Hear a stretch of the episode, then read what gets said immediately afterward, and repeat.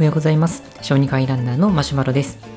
このマロランラジオでは聞くだけでランニングが楽しくなる。もしかしたら足も速くなるかもしれない。という内容を配信しています。今日のテーマはランニングシューズのコスパ。型落ちモデルを狙おうということでお話をしていきたいと思います。突然ですけれどもランニングシューズの値段って高いと思いませんか、僕の、まあ、ランニングシューズとかそういう考える以前ですけども靴を買う値段の基準としては、まあ、高くても1万円までできたら5000円から6000円ぐらいの靴で買っていくということをしてたんですけども、まあ、ランニングを始めてからはやっぱりこう速く走れるためにいいシューズが欲しいなというふうに思うようになったんですけども、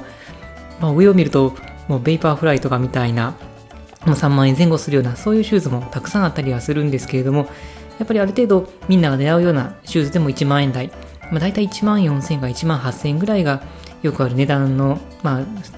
レンジじゃないかなと思うんですけれども、まあ、1足だけを買ってそれを、まあ、ずっと使い続けれるならいいんですけれどもやっぱりシューズも消耗品ですのである程度のタイミングで買い替えていかないといけなくはなります。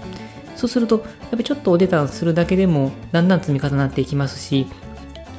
えっとまあ、本番用とかジョギング用とかって分けていくとあの1人でまあ3足4足と持っておられる方もたくさんあるかと思いますのでやっぱりちょっとでもお値段を抑えておきたいなっていうふうには思うところです、まあ、例えばワークマンさんとかで本当に安いようなもう2 3 0 0 0円ぐらいで、まあ、そこそこいいような性能を持ってるシューズも開発されてはいるんですけれどもやっぱりある程度1万円台のシューズを狙っていきたいなとは思うんですが、まあ、そうすると僕がよくやっているあの選び方っていうのがあの型落ちモデルなんです。まあ、つまりま1年前に発売されたモデルを買うということなんですけれども、まあ、やっぱり型落ちモデルだけあって結構安いんですね。ズームフライのシリーズもあの買ってたんですけど、まあ、大体あの新品価格が1万6000円から1万8000円ぐらいですけれども、1年ぐらい経つと、まあ、その時の、まモデルとかサイズとか、あのま、店舗によってだいぶ変わるんですけど、大体1万円ぐらいになってます。つまり6000円から8000円ぐらい安くなるんですね。で今メインで使っているのがアシックスのターサーエイジとジョギング用は GT2000 なんですけれどもこれももともと定価は1万4000なんですけれども確か7000円から8000円ぐらいで買えたと思います、まあ、大体6000円ぐらいのマイナスですね。で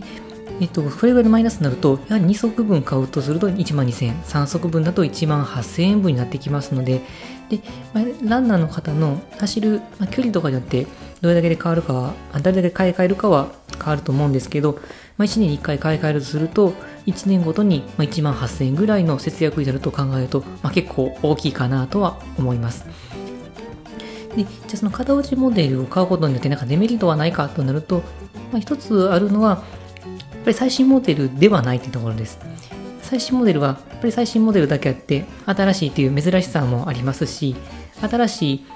あの、技術も取り入れたりするとそれは型落ちモデルにはもちろんないことになりますのでやっぱりそういうところに魅力を感じるようであれば今出た新品のものを買うというのはとてもいいかなとは思います。